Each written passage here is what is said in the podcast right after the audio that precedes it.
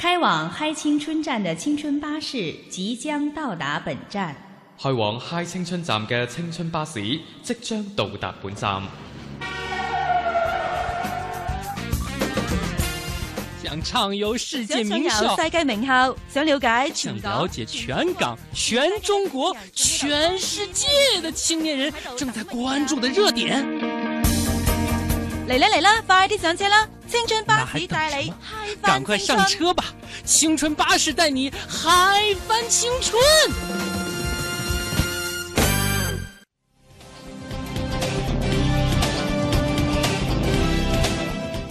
各位亲爱的听众朋友，大家好，这里是正在播出的来自于中央人民广播电台香港之声数码广播三十二台的《嗨青春》，我是小东。大家好，我依然是舒涵。嗯，今天又是我们两个人在这里陪伴着各位。嗯，其实今天呢，我们节目想和大家首先聊一聊的，就是影响你最深的一段话，或者一句话，或者一个字儿，或者一个人，或者一点钱。一个字儿怎么影响我呢？钱这个字儿是吗？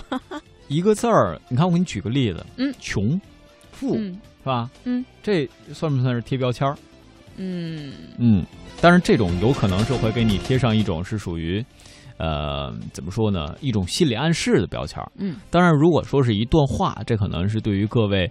嗯，最善于表达的，当然，各位如果想到哈，我们有两种互动方式可以给各位来进行分享。一种呢是在新浪微博上，各位可以搜索 CNR 舒涵或者是 CNR 小东的两种方式找到我们。另外一种呢，就是在腾讯的微信公众号当中搜索 H I G H 的嗨青春，H I G H 嗨青春就可以找到我们啊。呃，这两种互动方式，各位可以说一说。其实我聊这个问题的时候，我特别想问问舒涵，嗯，你不一定从你这个整个人生的维度来讲啊，你就单从、人生的维度还还差得远呢。是吧？那咱们从呃，就从今天的维度来讲，好你，觉得今天对你影响最大的一句话有木有？今天对我影响最大的一句话，嗯，好像还没有哎。还没有是吧？嗯，嗯，你快赐我一句吧。其实，其实生活呀，有的时候在于观察。咱们如果把工作和生活有的时候混为一谈的话，嗯嗯、今天对于我来说影响比较大的就是，小东，你快点儿！这是谁对你说的呀？好几个人都对我这么说。小快点干嘛呢？后面的宾语可能就会很多了啊。嗯，你快点干活，你快点怎么怎么样，是吧？哎，不对，应该是谓语啊。这个主谓宾学不好，这挺可怕的啊。当然，在这个过程当中，其实我们在今天此时此刻也要和各位来说一说的，就是可能要关于，嗯，不单单是影响我们每一个个体，而可能是在公众的场合当中影响每一个整体、每一个群体的非常重要的话了。嗯，这是什么样的话呢？就是今天要和大家说的，二零一五年毕业季各个大学校长的语录盘点（括号排名不分先后），看看哪句最能触动各位的神经。嗯嗯，说起大学校长的这个语录啊，嗯、我就想起了我上大学时候的校长说的一句，当然当时也是玩笑话了。嗯嗯，那个时候还是我在本科的时候，是在武汉大学，然后离我们最近的呢是华中科技大学。我记得校长当时就讲说，呃，那个世界上世界一流大学啊，呃，离我们的距离有多远呢？嗯啊，当然这个是华科校长在问哈，说世界一流大学离我们距离有多远？然后武大的校长回答说是，呃，公交车坐几站地嘛。啊，是这样啊。这是华中师范大学的校长对于武大的学生来说嗯，的华中科技。啊，就是问武汉大学的学生：你们知道你们距离世界一流当然这，这句话其实也被两校之间相互运用嘛。然后说话的一方呢，当然是站在自己的立场上在说。哦，是这样，嗯，有竞争吧，挺好的，嗯是吧？当然，这种竞争鉴于两所大学都是一流大学的基础之上啊。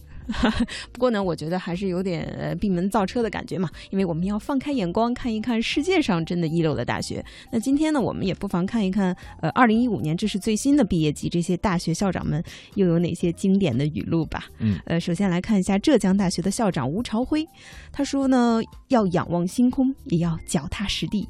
哎，我觉得他这句话说的真的和自己的名字也非常的相互辉映。哦，怎么怎么说？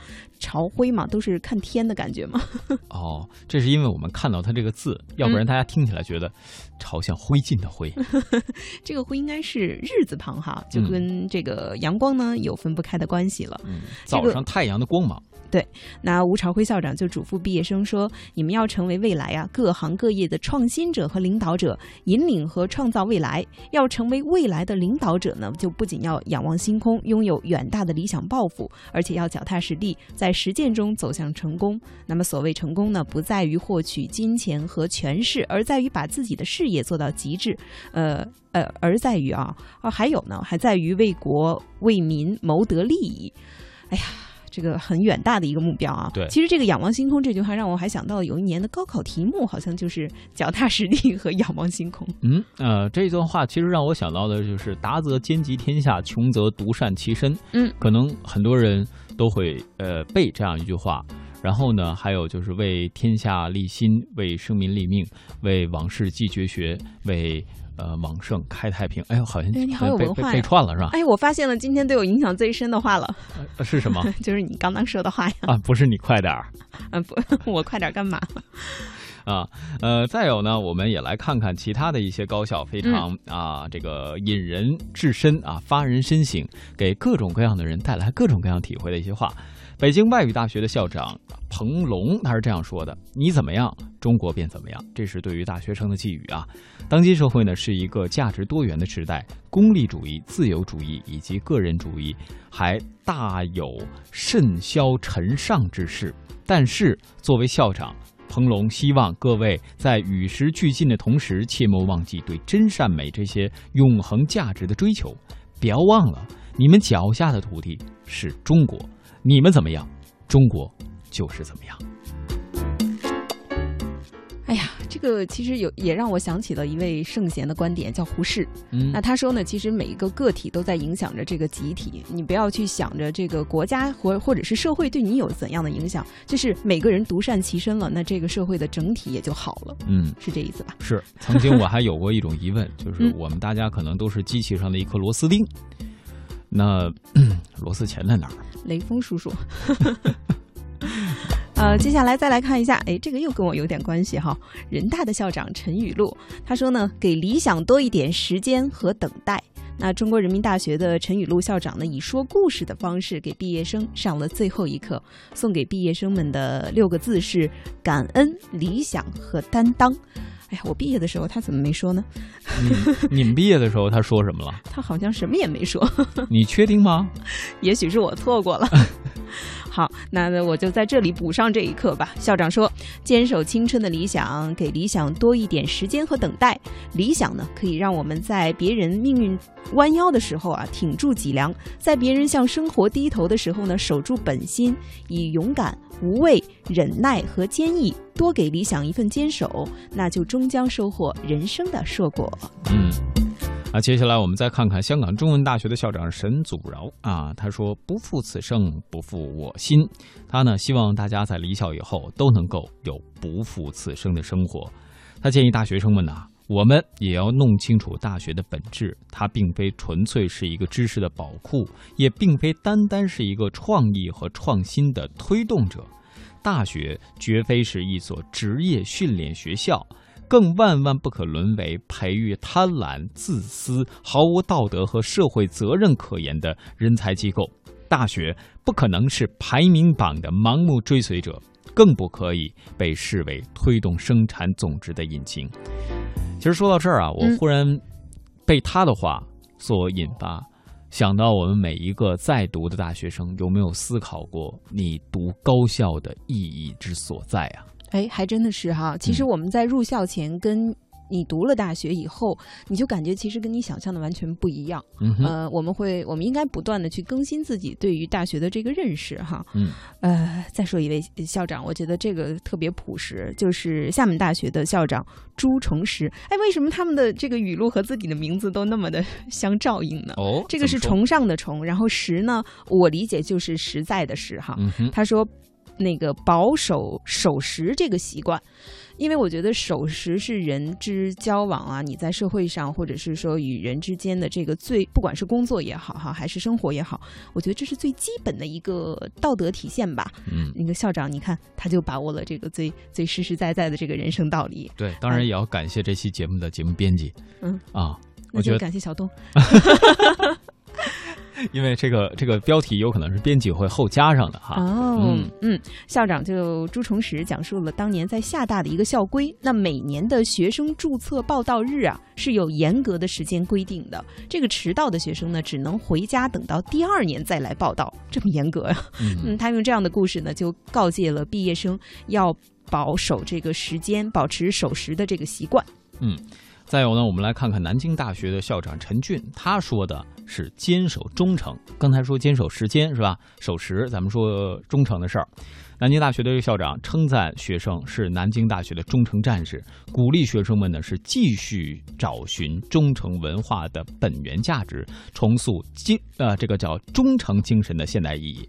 他说呀，千百年过去了，不辨是非的愚忠思想。啊，或者是这个叫怎么说？呃，不辨是非的这种思想吧，嗯已经失去了生根发芽的土壤。但是呢，忠诚文化所蕴含的尽职啊、忠信呐、利他呀、廉政啊、爱国等等思想，仍具有积极鲜明的时代价值，仍然值得我们去提倡和弘扬。呃，最后再来说一位校长，贵州大学的校长郑强，他说呢，不要让微信刷光了智慧。我觉得这位校长特别有互联网思维。嗯，他说这个即将离校的同学们啊，这个最后一刻要告诉他们，嗯，志存高远，厚积薄发，脚踏实地，放眼未来，传承文化，迎接挑战这三点心得。那即将踏入社会呢，强哥校长，这应该是同学们对他最这个亲昵的称呼了。对，当然他也自己好像就是这样说的。哦，是吗？啊，对他自己就是在不但是同学们好像这样称呼他强哥校长，同时他自己也也跟大家说我是你强哥，然后 跟强哥混，跟强哥混有饭吃。他想告诫同学们，要用最真诚的态度、最坚韧的毅力去传承、弘扬、光大、贵大。哎呀，这个学校的简称也很好啊！嗯，去弘扬贵大的这个精神和文化，接受并战胜漫长人生道路上的各种挑战。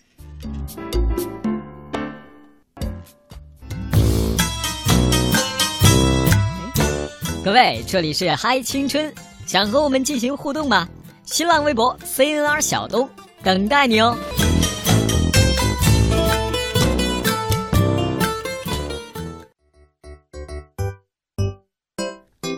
好，那接下来呢，我们和大家说一说最近的一个科学研究吧，说说关于这个应该是香港的一所大学研发出的最新方法。嗯，五分钱，呃，我不是，应该是五分钟花几块钱，测测你面前有没有地沟油。各位觉得靠不靠谱啊？或者说检测你面前这个油品质量靠不靠谱？嗯你觉得靠呃靠不靠谱啊？反正就是靠不靠谱的事儿。这个怎么测呢？五分钟分辨地沟油。嗯，这其实说起来挺难的，但是说起来这个油啊，这可能是大家最关心的。我觉得无论是不是地沟油，嗯就好比说最近几天早上我都是以油条为主食，哦这个好像是不是南北方也会有一点儿不一样的称呼叫法？呃，果子据我了解，啊啊是吗？还有果子有果子这个说法，哦然后有油条，还有这个各种，反正就是不一样的这个称呼。当然，也有的地方呢会因为油条炸得太硬而有油条大战的称法。我以为炸太硬叫油棍呢。呃，说到这儿呢，像油条这些东西，各位嗯吃起来口感不在乎它是不是这个所谓的地沟油，而如果油品好的，你这一咬下去啊，你是感觉到清脆可口，加上香甜，不但有面的香气，还有油的香气会在里边。比如说你里边要是用的花生油还是玉米油，你炸出来这个油条的味道也会非常的有差别。这你都能吃出来吗？啊，可以啊。再有呢，你的油条大概是几成熟？你的面是怎么和的？你里边面本身的含水量是多少？加的这个里边的油是多少？有没有加入一些其他调味料？在其中也是会有所变化的。嗯所以各位以后吃油条的时候，咱们也是有所讲究。那比较不好的油品炸出来这个油条是什么呢？你会觉得满口是比较腻，觉得整个这个口腔都仿佛被油粘在了一起啊，好难过，啊。其实这个瞬间这个感触就不是很好。啊，是啊，嗯，所以呢，这以后我觉得不仅仅是地沟油，像这些都可以被我们刚刚说的这个项目去检查出来。嗯那呃，其实关于这个检测的问题，各位会说是不是神奇的药水啊，或者神奇的试纸啊？对啊，呃，其实并不是这样，因为最近呢，这是香港理工大学应用生物以及化学科技学系他们宣布的，嗯他们成功研发出了快速鉴定食用油的测试，名字还很化学，就叫什么呢？机制辅助激光解析电离质谱啊，恭喜你，你说的很成功。啊！我再来一遍啊！好嘞，机制辅助激光解析电离质谱啊，只需要五分钟就可以变出这个油的品质，嗯而且呢，成本可能只需要呃几十块钱。呃，理工大学呢也计划两年内检测大概一千种油，以建立食用油的数据库。嗯接下来我们也通过记者报道一起来了解一下。也许您要问，这啥是地沟油啊？答案 A：狭义的地沟油就是将下水道当中的油腻漂浮物，或者将宾馆酒楼的剩菜剩饭，通称泔水，经过简单加工提炼出的油。答案 B：劣质猪肉、猪内脏、猪皮加工以及提炼之后产出的油也是地沟油。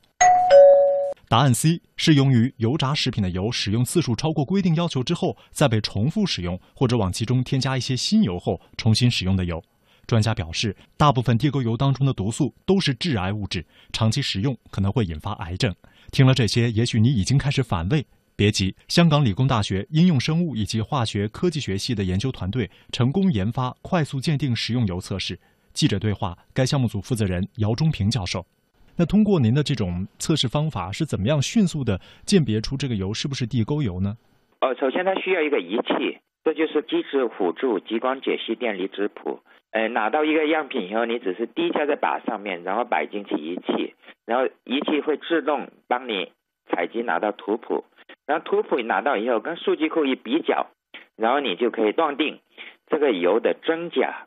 我们并不是说它是不是地沟油，我们做的方法是说它是不是一个假冒的油，由此来筛查地沟油。为什么这么说呢？因为你一个地沟油去卖或者是去给人家用的话，执法机构去问他，他总归不能说是地沟油，他要给你个名字，我们就通过他捉住他这个造假标签的名字，比如说他说是花生油。那么测出来它成分跟它是不一样的，那么由此来断定它是一个造假的油。这种方法距离普通的听众他们能够要应用，是不是还有一个比较长的过程？我们并不是那种滴加试剂，然后看它的变化颜色，并不是那一种。我们这个还是需要一个很大型的仪器，那么这仪器成本还是比较贵的。这个其实上并不是给家家户户用的。就是您的这个研究成果最现实的能够应用到哪些方面呢？比如说政府部门或者执法部门要大规模的筛查样品的时候，要快速看看哪个油是假，哪个油是地沟油，用这种方法就可以。而且就是说，通过这种很简单又快速的手段，我们可以保证我们的用到的油是真的油，那么这个可能有一定的意义。实际上，由于地沟油成分复杂、差异性大，给检测带来很大的不确定性，国内外尚未有检测地沟油的统一标准。就在今年六月，某跨国生物技术公司也宣布研发出五分钟即可准确筛查地沟油的神器，目前尚未正式推向市场。而除了科学家在行动之外，民间也早已祭出各式大招，比如把油放到冰箱里两小时，看是否出现白色泡沫；取少量油与掌心反复揉搓，闻是否有刺激性气味；还有炒菜时放一颗剥皮的蒜子，如果蒜子变红了，就说明这油有问题。不过专家提醒，流传的这些偏方只能算生活经验，并不十分科学。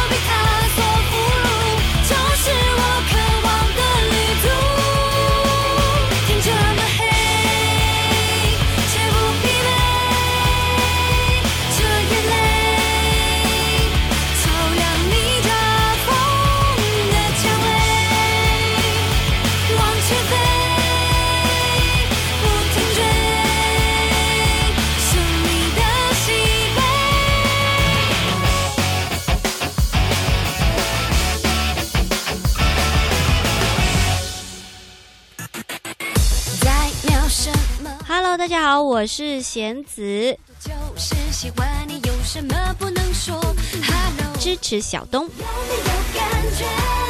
支持嗨青春。哦哦哦，爱就别表演，冲走你眼神的不觉。哦哦哦，纷纷世上潮，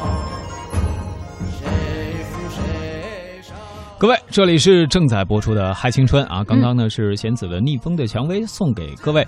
那接下来呢，我们又听到了这样熟悉的旋律。为什么想起了如此江湖的歌曲呢？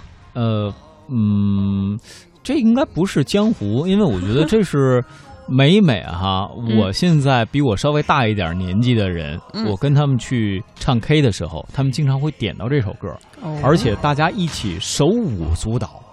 那个啊啊，这个就讲到艺术的由来，艺术是怎么来的呢？啦啦啦啦，又开始可以给大家讲很多了。嗯，但其实说到了这儿，咱们哈青春接下来的时间就要和大家说一说唱 K 的时候，你怎么样能够吸睛刷存在感呢？这个嗯舒涵，你有没有想过这个问题？嗯，其实我在 KTV 里面哈，我每次都是一个重在参与的角色。嗯，一边刷手机微博的，呃，刷手机微信没有可能是和呃大家聊天啊、玩游戏为主，然后呢偶然参与一下的那种。嗯，其实啊，嗯跟大家说，有的时候这个 KTV 的包厢里就像一个江湖啊。哎呀，为什么这么讲呢？嗯，因为里边如果大家细心观察，就会发现，在你身边，不但有眼里放光的啊，就是对这个歌有无尽的渴望，嗯，但是自己在那儿吭吭吭吭就在嘎巴嘴儿，然后又没有没有这个没有麦是吧？这个嘴哦这半张，这是一种人。嗯，同时呢，又有看上去略显沉默，在手机里翻呐、翻呐、翻，不知道在翻什么。哦他呢，可能就是属于那种想打发时间的，嗯还有的呢，可能就是在那儿，呃，找一首主打歌。对，不但是在手机里找主打歌，嗯同时可能在这个点歌台上不停的、不停的找，嗯所以在这里，只要各位细心的观察，应该是能够发现各色的江湖人物啊。嗯，那我们到底怎样才能在这个江湖里面拔得头筹呢？首先最重要的一点，你得能抢着麦呀、就现在一般 KTV 不管就是是怎样的包厢哈，呃，顶多是三个话筒吧，嗯嗯，对，两个带线的，还有一个立在那儿的。是，呃，有的时候还可以加话筒。嗯不过说到了话筒，舒涵，你知道话筒是分电容麦、电阻麦的吗？啊、我不知道哎。尤其这个麦的芯儿，它还分胆麦啊、芯儿麦啊，嗯等等等等，哇，好专业。是吧？嗯，有什么区别？比如我给大家举一个例子，嗯，陈奕迅的 U 八七那张专辑，嗯，Eason 的啊 U 八七，它其实这张专辑名字是一个麦克风的名字，它主要讲的就是这款麦对于他来讲，觉得录出来的声音特别好听。哦，所以各位首先要知道麦克风的正确使用方式。我们发现有的人喜欢含着麦唱，有的人对对对对对喜欢这个麦稍微远一点。嗯但专业的人你会发现他会试，他他能通过这样的声哎，音其。实我一直认为啊，拿麦的方式啊，呃，和你唱什么歌是有关系的。你比如说唱 rap、唱流行的，嗯他们就喜欢把麦放在嘴边，嗯而且那个麦的尾巴都冲着天，是吧？啊，对，会有这种，然后打着手势，非常自嗨。又又 对，然后一般唱民歌的或者唱美声的，麦都抱在胸前，好像自身就很有底气，他就不用那个麦离嘴特别近。嗯嗯，所以说这就告诉大家，正确的麦对唱好一首歌非常重要。嗯如果说你用本来它应该是唱 hip hop 的这种歌的麦嗯去唱美声的话，那它最佳拾音区一定要离你的嘴近一点。嗯如果说你是像民族美声的这种歌，那大多数根据我目前的经验哈，这个麦是要离你的呃嘴巴大概一到两厘米，就好像我们现在主持人在主持节目时候嗯用的这款麦，其实它就是一个所谓的新麦，它是指向性会特别强，而且呢，各位会发现我现在这样说话和我现在这样说话，我的声音体现出来是不一样的，那当然差别非常的微小。就是其实距离是很很有关系的哈。对，嗯，再有呢，就是唱歌的时候提醒大家，安全第一。哎，是哪方面的安全？呃，刷存在感，尤其唱 K 的时候，我们说嗯它是一个江湖。你作为一个剑客，啊不对，你作为一个剑，呃，也不对，哈哈，反正是个人。呃作为一个人呢，咱们去露两手，嗯，这歌太重要了。你要一鸣惊人，还是一败涂地，就看这一嘴了。嗯，哎，对，所以我觉得这个进入 KTV 哈，我们首先来观察一下大家的实力，然后自己开口的这第一首歌非常重要。是的所以选歌的时候一定要选你熟悉的，然后唱不唱不跑调的这种，因为对于设备啊，还有这个呃这这家 KTV 的这个环境，还有它的音效，你都不是很了解的时候，还是选一个熟一点的吧。是啊，再有呢，就是你唱歌的时候，你不单得要气量，还得要气势。嗯怎么说？尤其呃比如说像信乐团，嗯死了都要爱，是吧？嗯，这玩意儿每次去 N 这个 KTV 都都一定会点了对就好但有多少人真的能唱起来？嗯，死了都要爱。你看，你看这个是假声唱，那你嗯真声唱有多少人又能唱上去呢？嗯，所以你可能唱不上去，但是你的气势，包括你整个的状态，甚至于说你在唱低音的时候，你要不要描摹出一种很深沉的感觉，对于你的嗯听众非常重要。嗯再有就是跑调不跑调。如果说跑调不要紧，你可以用其他的行为化解嘛。嗯比如说我跑调，我可以说：“舒涵，你知道吗？嗯，刚才都是因为你牵动了我的注意力。最可怕就是你跑调了，你还不知道，你知道吗？对你这个啪啪啪在那唱，唱完来舒涵鼓掌。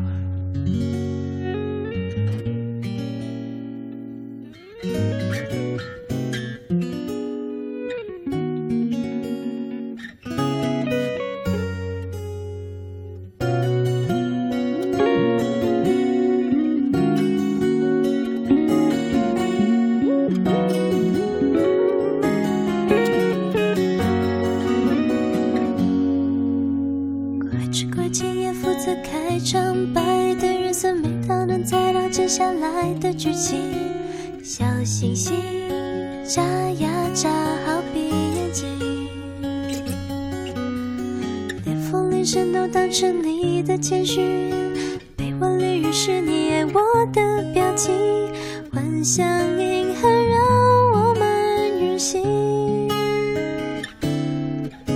雪花下在脸庞凝结成霜，海落在心上方滚烫时光。别打扰，别阻挡，让海茁壮。哦耶晚餐后遐想的最后一行，是不是也默契的在想象？牵手的模样。问我好吗？想象世